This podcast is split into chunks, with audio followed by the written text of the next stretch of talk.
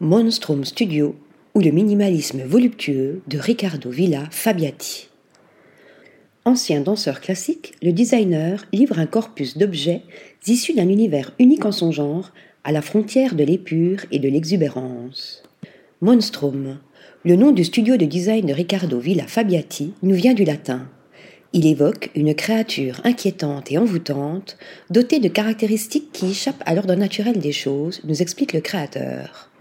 À la fois architecte et directeur de création, Riccardo évolue entre Milan et Paris, où il collabore avec Rodolfo Dordoni, Dimore Studio, mais aussi India Madavi ou encore le bureau Betac. Des deux côtés des Alpes, il propose des pièces à la fois séduisantes et élégantes, qui offrent une vision unique du futur et du divin, qui sont à la frontière du minimalisme le plus intense et d'un raffinement voluptueux.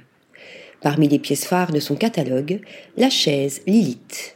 Avec ses allures de trône, l'assise se dessine autour d'une structure en bambou laqué noir sur laquelle est posé un coussin rembourré de mousse de polyuréthane recouvert de cuir de taureau une silhouette singulière parachevée par des détails en or chromé ornés de chaînes.